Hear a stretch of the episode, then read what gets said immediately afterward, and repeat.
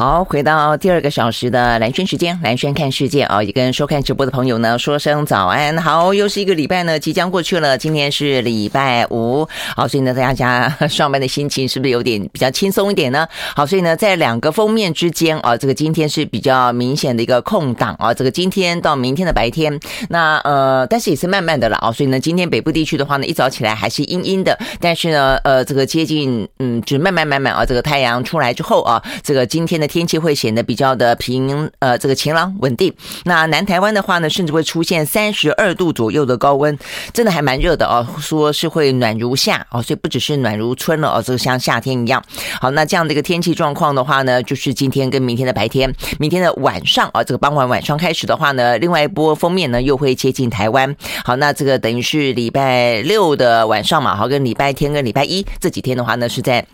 另外一波的锋面的笼罩底下，那至于呢，前两天的这个锋面呢，带来了北部比较凉，北部跟东部比较凉，然后呢，大规模的下雨啊，这个部分的话呢，在今天，呃，等于是慢慢慢慢的就会离去。好，所以呢，在这样的一个空档当中的话呢，北部啊，在今天白天还是有零星的短暂阵雨，大概是百分之三十到四十左右的降雨雨几率啊。那再来的话呢，清晨的时候呢，呃，是有一些浓雾的啊，这个春天非常容易有雾。在今天的话呢，有两个县市说呢能。能进度不到两百公尺啊，这个这个行车跟走路等等啊，都会有特别要注意安全哦。这是云林跟嘉义，那另外的外岛的呃，这个金门马祖也是一样，不止白天啊，连晚上也都会有局部雾。好，所以呢，这个部分的话呢。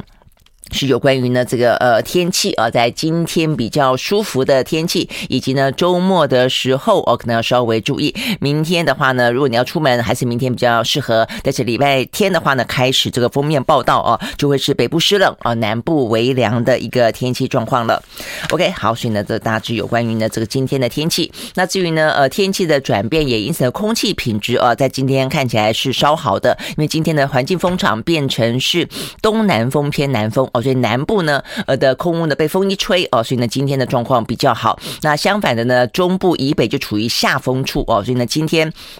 呃，随着的南风越来越强，所以呢，今天的下半天啊，这个中部以北的话呢，其实空气品质呢，污染物比较容易累积啊。那呃，但是南部的话，今天状况就不错，所以是普通。那北部的话呢，还没有到严重啊，所以也是普通。所以呢，今天的整个的呃空气品质来说啊，这个就是良好到普通等级。但是比较起来的话呢，北部的下半天会比较不好一点。OK，好，所以呢，这大致来说是有关于今天天气的状况，提供给正要准备出门的你，还有规划这个周末假期的时候啊，做做个参考。好，那接下来一样看的是。疫情啊，那哎，我们先讲一下这个，在反正总而言之啊，这个昨天的话呢，在欧洲这块陆地上啊，土地上，呃，这个北约峰会，然后 G7 的峰会，然后呢是欧盟的峰会啊，这个接连的要召开，都是啊，这个算是这些年来非常罕见的啊，因为俄乌战战争的关关系啊，这个西方领袖呢齐聚在啊这个欧洲呢来磋商对策啊，那目前为止大家就是呼吁停战啦，然后呢祭出一些。经济上的制裁，但是并没有非常那种呃让你呃觉得很痛很重啊。然后呢，大家所期待的什么呃天然气啦，呃什么踢出 G7 啦，哦这个呃 G20 啦，哦这些部分的话呢，在昨天的北约峰会之后的联合声明并没有达成。但是某个程度来说还是有施压的啦，哦，所以我们待会呢再来说。好，所以回过头来呢，呃来看疫情啊。好，疫情的话呢，在今天。呃，差不多也还是一样，一百五十七万多人单日新增感染，四千多人死于新冠肺炎啊，所以呢，还是一样处于这个嗯，就是呃，欧美国家呢比较缓和，但是也还是啊，这个数量啊，这个就传播的速度来说，数量还是蛮大的一个状况，但是缓和许多。那亚洲地区的话呢，依旧的是南韩跟越南啊，目前看起来的话，数字啊也是非常的惊人，还没有到一个缓和的状况，尤其南韩啊还是在相对高峰。呃，昨天四十九万，今天三十九万。好，那呃，全球有十呃四个国家呢是破十万的啊。这个嗯，南韩、德国、法国跟越南啊，所以呢，两个是在欧洲，两个是在亚洲。好，我们快来看看呢，欧美国家啊，这个在两个欧洲的呢，德国二十一万多人呢单日新增感染，法国的话呢是十四万多人呢单日新增感染。好，所以这两个国家最近这段时间其实都还算是有。标高，嗯，实际上是有飙高标高啊，所以其他的国家呢呈现缓和，但这两个国家的话呢是一个上升的状况，呃，但是并没有改变哦他们的防疫措施。那另外的话呢，意大利八万一，呃。嗯，英国英国是五万一，奥地利四万一，荷兰三万九。另外的话呢，俄罗斯、希腊都是两万多，比利时、瑞士跟芬兰都是一万多。那当中的话呢，还是呃这个俄罗斯的死亡人数呢，相对来说是最多的啊，它大概有每一天都三四百人啊。这个今天的话呢是四百一十八个人单日新增死亡。那这个德国的话呢，二十一万多人确诊，中间有。两百一十七个人死亡，好，所以呢，就是在整个的欧洲啊，这个今天是七十四万多人呢单日新增感染，比昨天稍微缓和一点点。好，那这个在美美洲部分的话呢，美国啊，这个一万六，大概就是一两万左右啊，所以呢，呃，还算缓和，但它的死亡人数呢也有三百一十八。那今天的话呢，呃，巴西三万七千多人呢单日新增感染，死亡人数呢也有两百四十三。好，那在整个的欧美啊，整个来说的话呢，大体来说是趋向缓和，里面除了德国、法国。之外，那另外比较值得注意的呢，是在印太地区的刚刚开放境，呃，这个等于是边境的两个国家啊，这个先前守的都非常的紧，那就是呢纽西兰跟澳洲。那最近这一两天啊，很明显的，尤其澳洲飙高了啊，这个飙高的状况有点倍数成长啊，所以呢，从先前的两万四万到今天已经六万三千多人单日新增感染了。那纽西兰的话呢，呃，突破了一万之后，就是在一两万当中徘徊，今天的话呢是一万八。好，所以呢，这个澳洲。的状况还蛮值得观察的哦，他会不会采取跟欧美国家一样的持续的，不管数字多高，就是放松下去了，还是呢会有点走回头路哦？这个跟亚洲的一些国家一样呢，采取一个可能比较是呃局部性的，或是说呢呃不是敢那么的全面性放松的哦，这个呃回头的一些防疫政策，就要再看看这一两天了哦，因为它这个数字呢是这段时间以来算是呢呃飙到高峰哦，这个四万呃六万三。好，那除了呢呃这个。嗯，南半球的这个纽澳之外，好，在亚洲地区啊，这个部分的话呢，南韩还是最高，今天三十九万多人单日新增感染，还有四百七十多个人死亡哦，所以呢，这个数字也还算是多的。那再来越南十二万，此外的话呢，几个国家都开始比较趋缓啊，包括日本三万六，那呃泰国、马来西亚两万多，土耳其、香港一万多，香港今天一万三。好，那所以呢，呃，对于这个小小的地方来说，还是算多啦。但是比起先前不断的往上飙，已经呢算是缓和而且微降了哦。这个香港，好，那另外的话呢，中国大陆今天呢两千多哦，所以他们一样的呢是处在一个大概，如果再加上哦这个无症状感染的也还是四五千哦，所以他目前的话呢还是在一个紧绷的状态，还是一个动态清零的坚持哦。所以呢，整个对于经济的影响哦，这个其实呃他们采取这么强制的手段，也希望。这个手段能够奏效啦，否则的话呢，他们那么大的一个市场，那么大的一个工厂啊，所以他们呢。这样子的一个动态清零啊，动不动的话呢就是封，虽然没有到封城哦，但是呢，呃，可能封哦，就局部地区像上海就这个样子。其实对于整个经济啊，跟人民的生活，其实影响是还蛮大的哦。对于世界经济，好，所以呢，就是中国大陆。那台湾哦，台湾的话呢，昨天一百三十九个哦，这个单日新增算是这段时间来比较多的。那尤其境外移入的部分的话呢，一百二十四个人呢，算是呢这段时间开放边境以来，就是我们的开放。边境意思说缩短，呃，缩短防疫的时间了，所以进来的人就变得比较多一点啊，算是呢新高啊，一百二十四个人呢，呃，单日新增。那当中的话，属于外宾的专案泡泡这件事情出现三个呃阳性，呃，然后等于显然的哦，是一个防疫的破口，也导致了这个会后来这个活动根本就没有办法举行啊，所以呢，一开始的呃呃算是没意吧，而且并没有达成，所以昨天陈时中终于承认了啊，他说呢。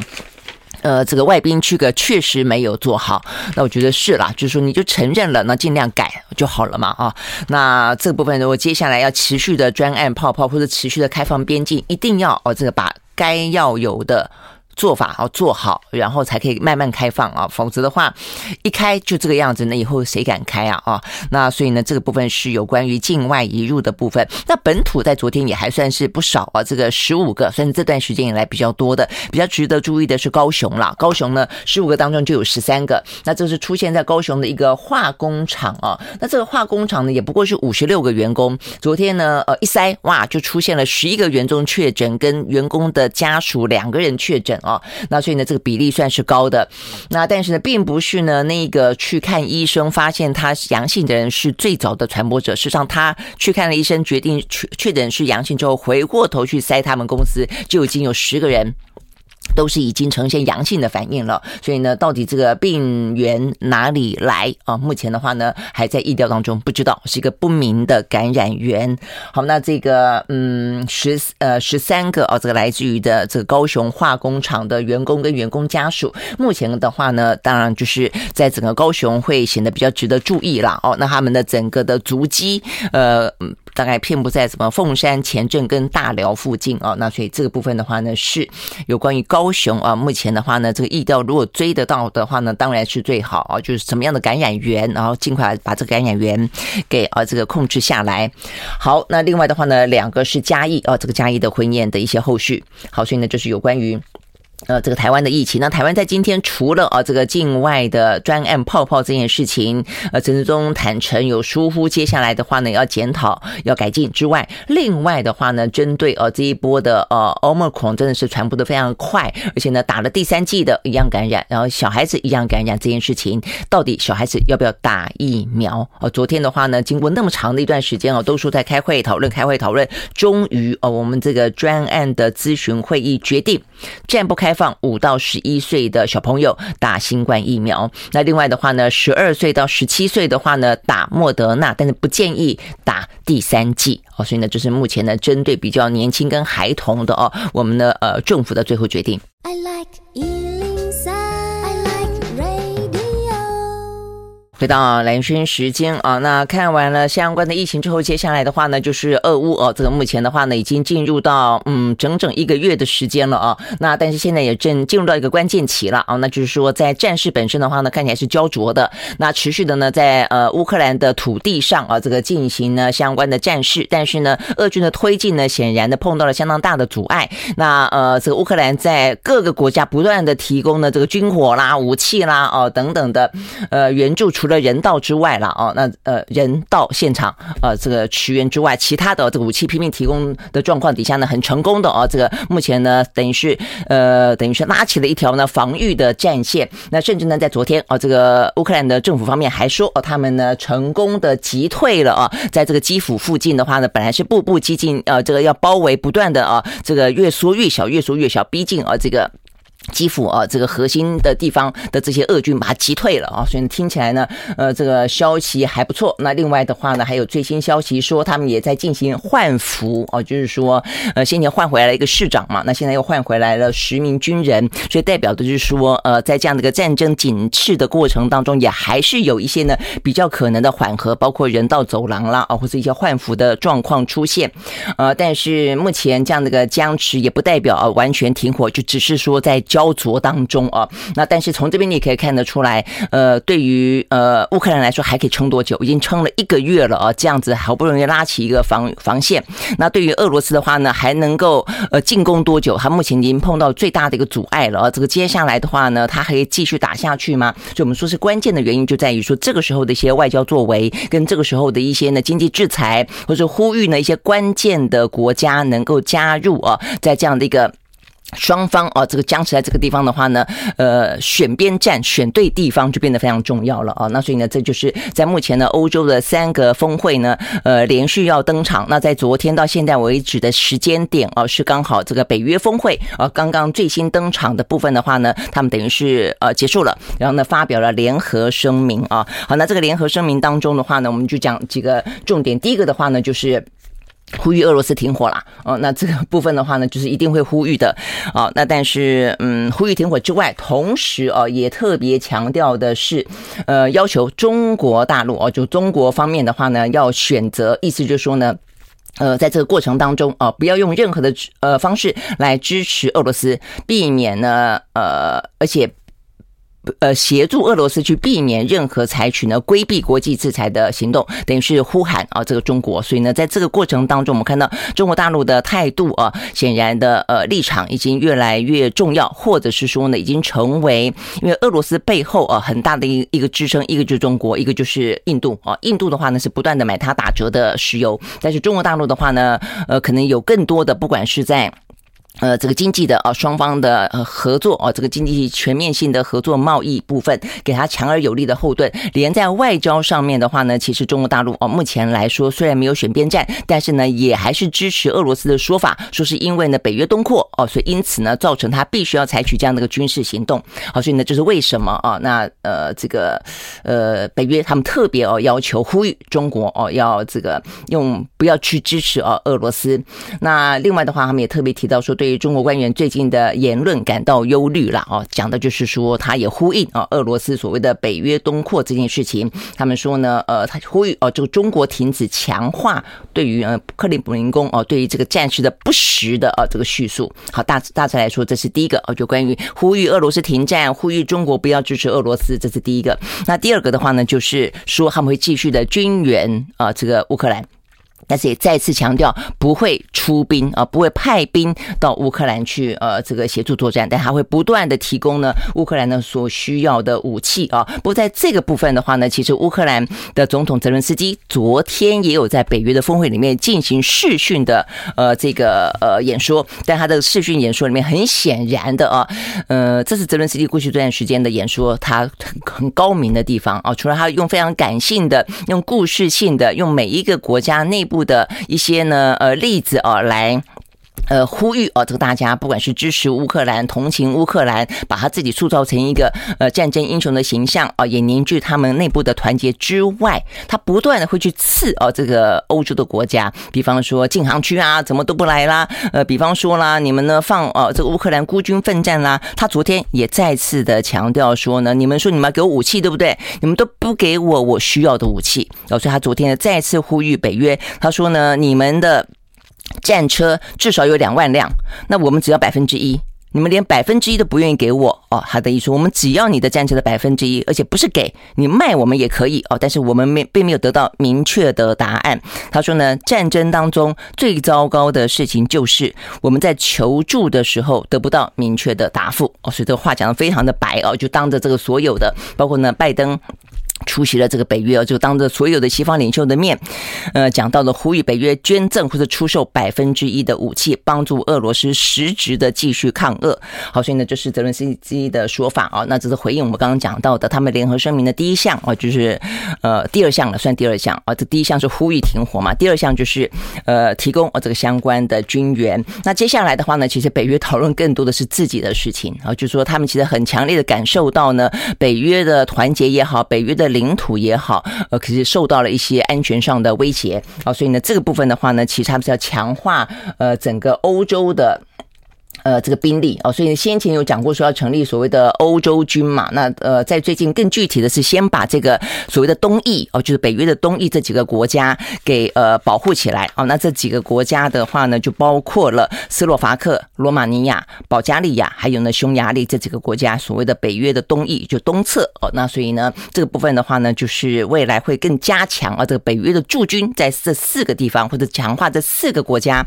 呃，他们的一些呢呃军力啊。那这个强烈的讯号，当然就是会集体捍卫会员国的每一寸的领土。我觉得话哦，这个听在乌克兰的心里面，一定觉得特别的酸，因为他就是想要加入北约，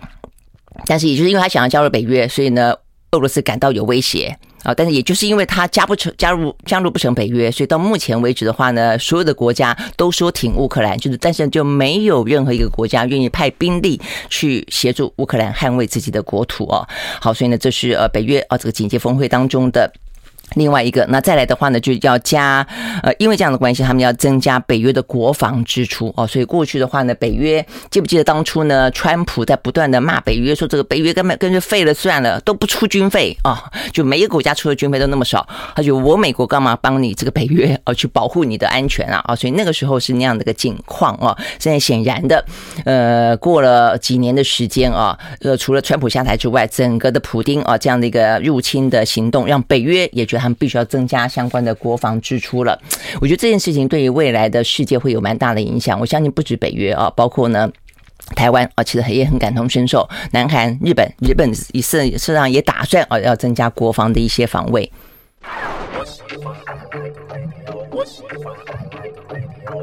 好，回到蓝轩时间啊，所以我们刚刚讲到呢是呢北呃北约的紧急峰会啊，他们做出了几个呢重要的声明，也做了一些决定啊。那这个部分呢，在呃要求俄罗斯啊这个立即停止呃这个呃入侵行动的同时啊，他们也警告他们呃说呢呃绝对不能够去动用生化武器啊，说呢如果你真的动用生化武器的话，你要付出非常严重的代价。呃，这是一个呃这个。喊话了哦，那再来的话呢，呃，还有一些相关的行动。这个行动的话，包括就是一些经济的制裁。好，那这个经济制裁的话呢，呃，首先大家最关心的是有关于俄罗斯的能源这个部分的话呢，并没有达成协议啊。那过程当中有拿出来讨论，但是呢，讨论呃，而且是美国提出来的啊，这个拿出来讨论，但显然的，呃，没有办法在一时半刻之间啦就做成决议，因为呢，呃，要去分散啊，他们呢购买石油的来源啊，跟天然气来源也不是那么快的一件事情，毕竟呢比重都非常的高。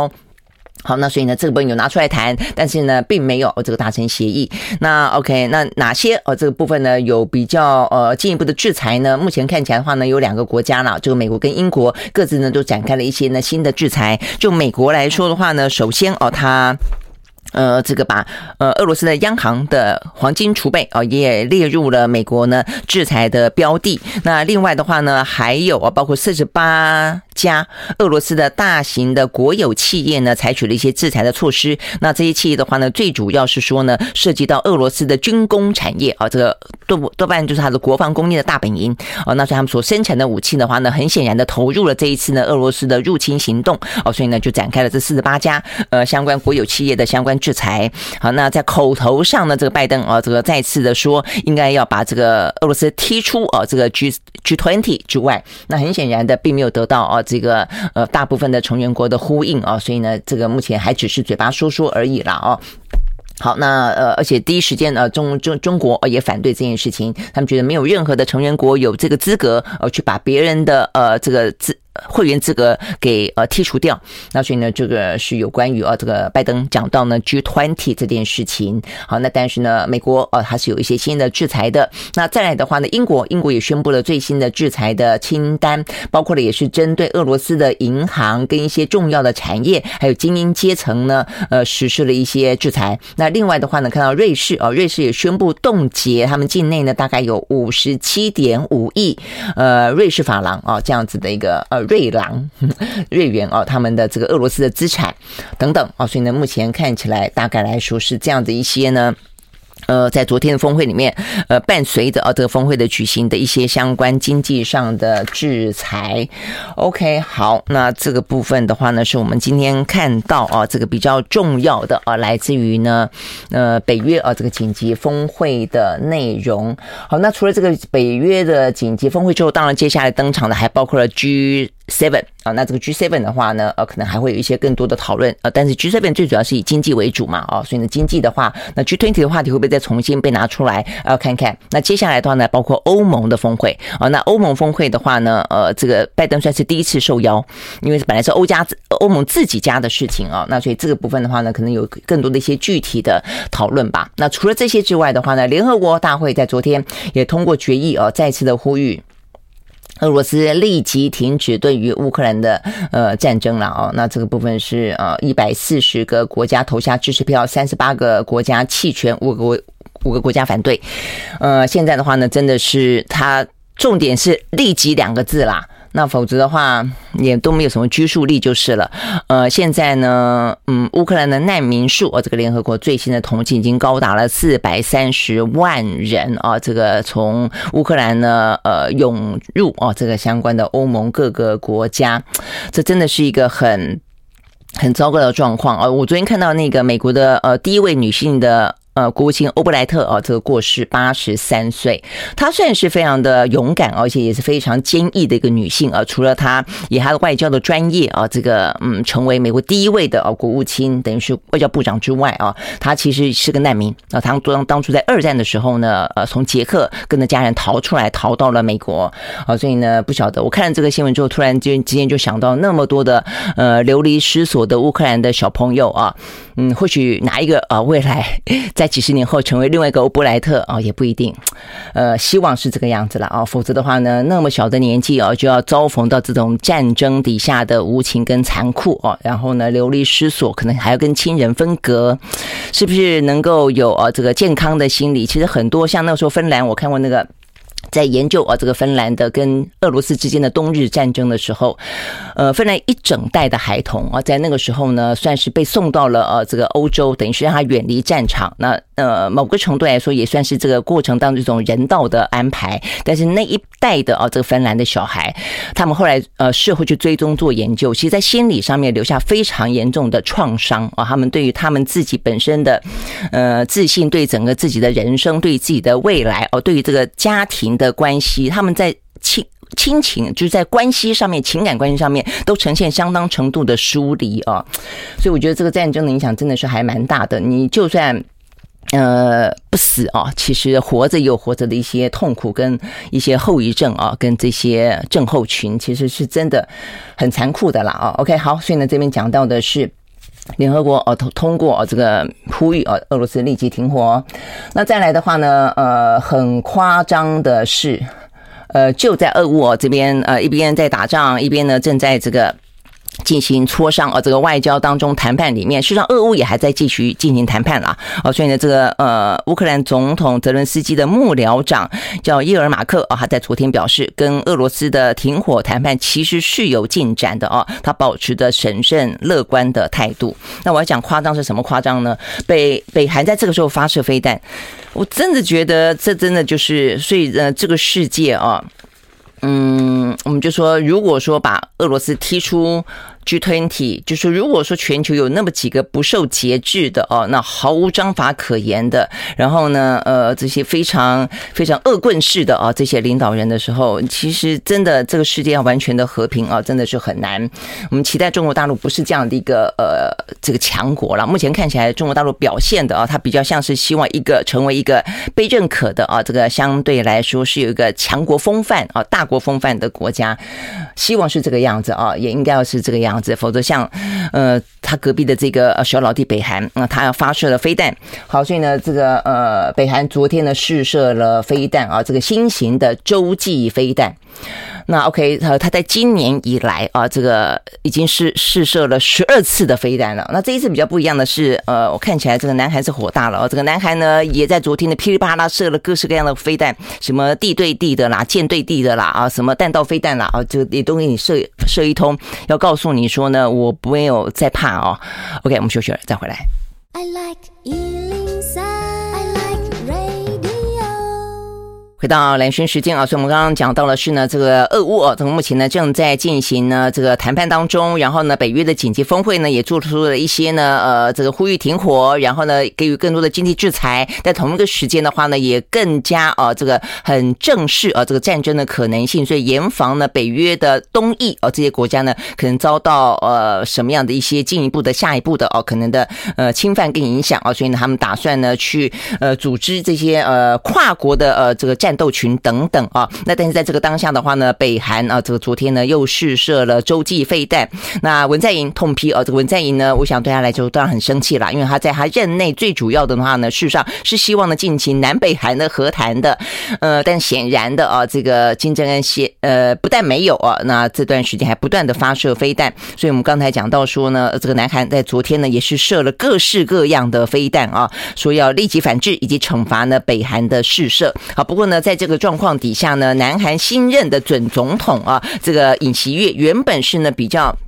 呃，在这个呃，不但是对北韩或者对中国大陆哦，他都采取一个比较呢是反对的啊，这个比较强制的姿态的，比起这个文在寅。但是呢，最新消息呢传出来说，尹锡悦打算在那呃近期之内要跟习近平进行通话哦，所以呢，这个嗯，全球的局势，这个地缘政治呃松中有紧，紧中有松了哦。OK，好，所以呢，这个部分是讲到呢呃这个各个地缘政治啊这个相关的状况，也有一些。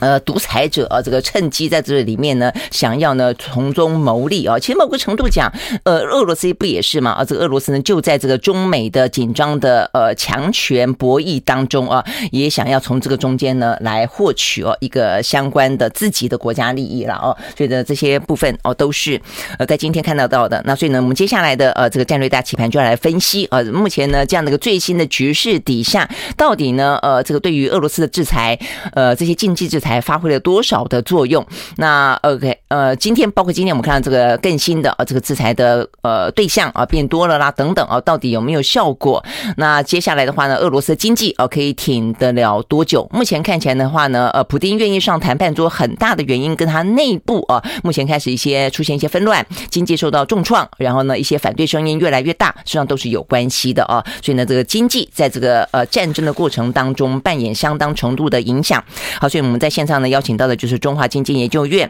区域发展研究中心的刘大年主任来我们做分析啊。这个刘主任早安。哎，早安，全国听众大家早。好，那呃，你觉得怎么样？目前看起来的话呢，昨天因为呢，呃，北约要开会，然后呢，再加上呢，呃，这个谈判好像有一点点啊，这个进展了，所以呢，欧美股市是上涨居多的。呃，所以你怎么看？我想说，因为呃，这个战争打下来的话。快一个月了嘛啊，是啊，那我想很多人都出乎很多人意料之外了啊。那当然，你说打那么久是不是？对，就是说，因为大家觉得说，就是说，而且就是说，打了这么久之后，还没有双方好像都还没有那个，就是说，就是一直在谈判嘛，边打边谈嘛，那边打边谈，结果只有，那也是说也没有一个具体的结果嘛。不过几个重点是需要注意，就是说啊，这一次对呃西方国家，还有包括很多东方国家，包括台湾啊，对于俄罗斯的制裁是。最大的就过，我们说跟上一次那个二零一四年那个俄罗斯那个跟克里米亚的时候是最大的，嗯、而且还持续不断的扩大当中啊。嗯、就比如说我们看到，呃，这这这两天拜登是在欧盟嘛，对，在欧洲嘛，他们在访问嘛，对，他们访问的时候是说要怎么样继续的扩大制裁啊。嗯、另外就是说要把俄罗斯再把它赶出去一些国际的组织嘛，嗯、比如说就是要把俄罗斯赶出 G 团体啦，对，另外呢，国际上一些联盟，比如说俄罗斯也被赶赶出了一些。体体育的一些赛事啊，等等的，包括世界杯足球赛，包括什么游泳比赛，很多很多。所以基本上对俄罗斯的制裁是一个全面的，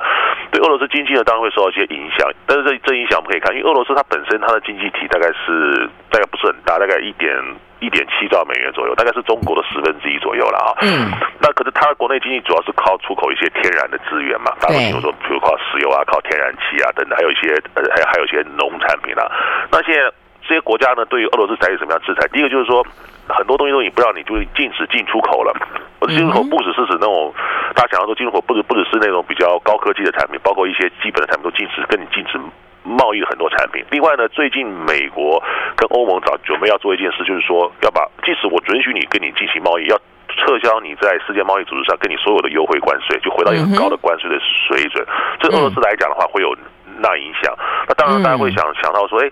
那我俄罗斯如果说是。我可以找其其他的，你没有制裁我国家，反正现在石油那么抢手嘛。嗯嗯，比方说印度，对对对，中国也有在讲。但是这个东西事实上，石油东西很复杂，包括运输的问题，不是说你今天很容易，就是说从 A 国卖给 A 国，先卖到 B 国去，可以很快的以内移转，包括管线运输的问题，所以这个问题还是很复杂，还是要看的。但有一点值得我们重一重重视的就是说啊，美国跟欧盟现在以美国欧盟对现在对俄罗斯的制制裁来讲，它现在在。有点在防堵漏漏漏漏洞，就是什么什么意思？就我刚刚所讲的，哎，我这边要制裁你，对不对？你那边你把东西往别的地方送，是啊，是啊，对不对？所以说上个礼拜有个重点，大家可能要注意啊，就是上个礼拜拜登跟习近平有通话，嗯，对，就是上面有举过视讯会议嘛，啊，这个是他们，呃，这个是拜登上任之后双方第二次的通话嘛。那这个他们俩通话，除了中国是对两岸问题很关心之外呢，重点当然是俄乌战争嘛。嗯，俄乌战争的时候，那美国事实上有很很清楚的一个讯息给中国，就是说，因为俄乌。战争之后呢，美国就跟希望中国呢能够谴责侵略嘛，嗯，要加入制制制裁，那中国当然不会答答应嘛。啊，嗯哼，那中国事实上在俄乌战开战之前，有跟有跟俄罗斯发表一个宣言，就是说他们要建立一个没有限制的、没有范围的伙伴关系，嗯，啊，就是说我们合作太密切了等等的，但是。爆发之后呢，中国也有所节制，他希望说，我支持俄罗斯没有错，但是也不要过度激怒美欧之间了，因为你你将面临到全球制裁。所以说呢，在这个情况之下的话，但是上礼拜在双方视讯的时候，拜登就讲了很强硬。就是说，你中国啊，你中国大陆啊，你绝对不可以援助俄罗斯。嗯，好，你不谴责就算了，嗯、没关系哈，我就，但你绝对不能援助，你就经济援助啊，俄罗斯，否则你会付出重大的代代价，它用字非常非常之重了。嗯，那等于说，现在西方国家是等于说，美国为主，就是说，我们要对，昨天北约又重申这件事情了。对，所以你觉得中国大陆方面呢，有有听进去，有因此而采取什么具体的行动吗？他，他到目前为止是有些，就是说跟俄罗斯一些合作，就是说他。有一些是终止，有一些是没有，还是在继续做了。等于说，那他对俄罗斯还是一个比较正常的贸易关系，也没有对俄罗斯，因为现在对于。经济制裁主要是金融现两方面，一个是金融市场的制裁嘛，一个就是说是一个贸的制制裁，这两个为主嘛，当然还有其他方面的嘛。那中国来讲，现在来讲的话，基本上对俄罗斯还是还是比较支持，还就是说他倾向于支持俄罗斯，而且他讲的话就是说，就是说，他说你美国一直要我介入，可是你美国就，主任，我们休息再回来啊。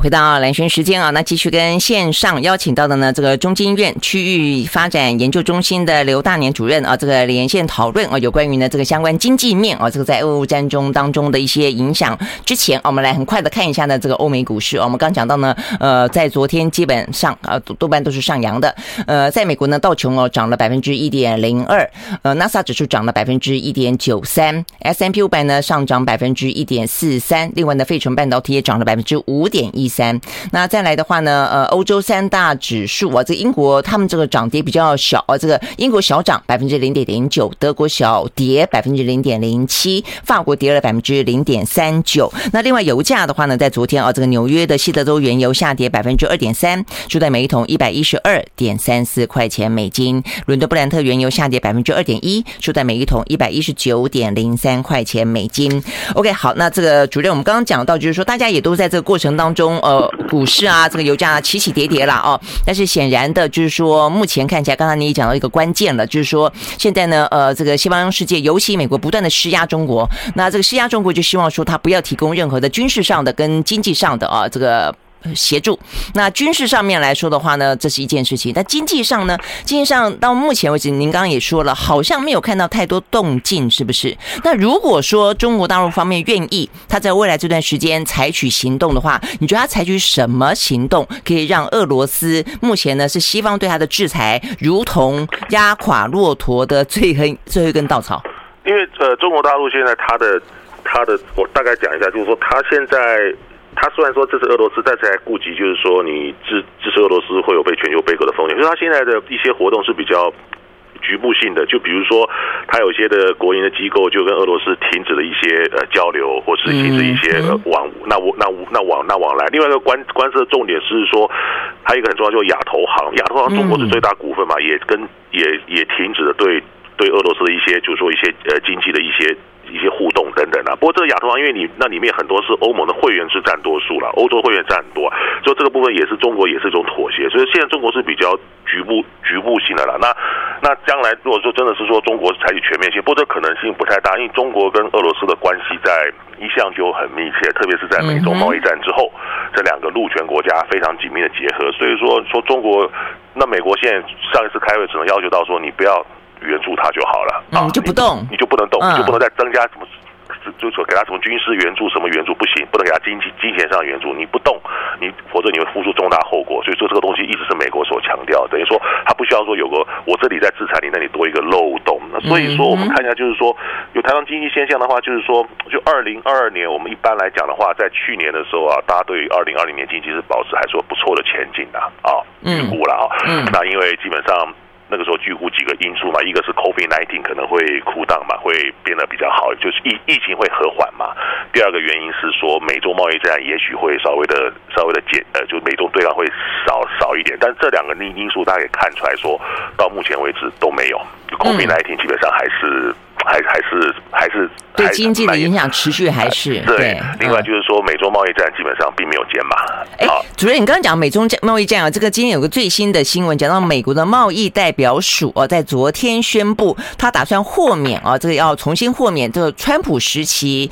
呃增加关税的三百五十二项从中国进口到这个美国的商品加征的关税。所以这个听起来，呃，是说因为他。因为他每次呃对中国加高加征关税的时候呢，都会伤害到自己的国内业者会有一些意见，他会举行一个公公公听会等等，那是有些部分。但整整体来看，美中贸易战是没有舒缓，而且在这一次的时候，因为中国这一次的时候。俄乌战争之后呢，美国国内说要对中国其他方面制裁加码的声浪也很大，因为中国大陆基本上你是比较倾向于俄罗斯嘛，嗯，所以说呢，这个第二个因素，第三个那因素大家都会知道说，就是俄乌战争嘛，俄乌战争之下造成全世界的通膨的压力升高，地缘冲突的危险扩大等等，这个部分来讲，这三个因素就使得。今年的经济前景就是说，没有像我们做在去年的时候，去年年底或去年呃第四季预估的有那么的乐观。这个部分也就是未来全世界所必须呃看到的问题，就是说，而且就是说，因为大家都知道说，呃，这俄罗斯跟乌克兰这个战争来讲的话，就是说都希望说能够赶快有一个结果，就不确定因素。那现在看起来好像是已经在陷入一个比较僵持的局面嘛，对不对？是啊。那西方国家也。也不不至于贸然就屯兵到乌克兰去，那基本上就是。的直接的冲突，俄俄俄俄罗斯也警告过，他只能不断的给乌克兰一些援助等等的，外面就增加一些制裁等等。但这个效果来讲的话，就是说俄罗斯的经济当然是受到受到一些程度的那影响是没有错。但是因为说俄罗斯他在二零一四年克里米亚之后的话，他也有做了一些准备，就他有做一些准备，所以让他的外汇存底虽然说哎有些已经被冻结，但还是有一些足够的外汇存底。好，哎，那主任请教一下啊，这个针对这个能源部分，因为现在呢，呃，俄罗斯最主要的经济来源就是它靠出出口啊这些天然气跟石油嘛啊，那呃现在的话看起来北约峰会其实一直想要讨论的，能够更加大制裁的，其实就是禁运了哦，但只是说现在一时之间还没有办法。那所以看起来这部分的话呢，对于普丁他昨天显然他也做了一些预防性的措施，他现在呢要求跟他买。呃，这些呃天然气跟石油的，通通要改改由卢布来支付。那我刚刚看到这个最新消息，就是说这跟他们当初的一些合约写的不太一样嘛。像波兰他就跳出来说，哦不，你这个呃违背合约哦，我不打算用这个卢布来支付。所以这一招对于普丁来说，到底能够发挥多大多大的效果？就是他现在基隆机机制兑换外币的管道都断掉了嘛，嗯，那所以说他如果用卢布支付的话，昨天卢布就升值嘛，因为当时你要去换，升了百分之六点多，对对对。那可是当当时在合约上，通常应该是不是用国际上大部分是用美金来支付的嘛，那当然会引起一些国家质疑嘛。那俄罗斯等于说基本上也也也是对抗美国抵制，那又代表说怎么样？就是说刚才我也强调，就是说能源虽然说可以。俄罗斯虽然主要出口是靠石油跟天然气占了半数以上的出口，但是大家也要知道说，很多国家也是非常需要石油跟天然气的，对不对？嗯。那所以说，你如果说骤然跟俄罗斯切断之后呢，你的你你的来源在哪里？嗯。你的来源第一个你要有来源，第二个你的第二个来源是是不是成本会更高？所以这个部分也是为什么现在就是说对于俄罗斯的这个原油、石油、天然气的制裁没有办法那么到位，因为它是一个。必需品就是各各国都很抢手，必须你没有什么替代的产品，你就找替代来源，找不到什么替代的产品，所以这个部分就是一个将来就是说，你说你跟我买石油，你还是要用，你还需要买嘛？你买只说你是用什么方式去买，所以这个部分，那美国现在也是说美国，那美国可能卖给欧盟吗？我看昨天的欧盟的说法是说要跟加拿大买，对他们现在就等就等于说。可是这个部分来讲的话，它也是需要一个时间，就是说，因为美那美国、加拿大他们也有出出产石油，也都是大国，但基本上怎么样在运输上，在在季节调整上，这个部分必须要做更好的规划才有可能。就是说，因为这石油这个东西并不是说，呃，你马上很快就能置换，你要牵涉到你的管线的运输的问题等等的。这个部分我想说，他们在做，但做的话还是需要一些时间，不是会很快很快就做。所以俄罗斯他现在也会说，那你没关系，你买我石油没关系，你用卢布计价，因为他怕他国际。他因为他股他股他股会是受到很大震荡，股他股市还停停了将近一个月嘛。啊，这个部分来讲的话，俄罗斯希望说能够靠这个降低它经济的被经济。但是他这样子说，但是就像是波兰的反应一样啊，就合约确实没有这样子，就说合约一定显然会讲说是美元计价嘛。对啊，但是就是说合约也是这个细节，我们就要再去看一下。就合约当然是可以做修正的嘛，对不对？他看要怎么双方怎么去谈嘛。所以也不会马上马上成真，对不对？对，就比如说要制裁俄罗斯，也不会马上成真。俄罗斯回反制也没有办法马上成真。对对对。制裁是需要 需要靠全面制裁，也要防止一些漏洞。就是说，其他国家可能是增加对俄罗斯的购买，比如说中国啦、印度，还有一些东南亚第三世界国家，通通有这个部分。因为很没有全部国家加入制裁的行列嘛，嗯，对不对？所以这个部分就是说，要看着未来这两这这个这个这个这个局怎么能够去化解或者打破？嗯嗯，那这样看起来，这个局如果在油价、能源上面看起来，应该还会很长的一段时间不断的上下波动，对不对？呃，这还这当然是会的，包括油价、股汇市，还有一些呃各国国内内部通货膨胀的因素。嗯嗯，OK，好，所以呢，这就是目前呢，又是疫情，尤其中国大陆对疫情用这么强力的方式哦，这个进行防堵，那加上目前还没完没了的俄乌战事，好，所以对全球经济的影响还是很大的。今天非常谢谢这刘大年主任啊，这个今天我们的访问，谢谢喽，谢谢，谢谢拜拜，OK，好，拜拜，好，时间也差不多了，祝大家呢周末愉快，拜拜。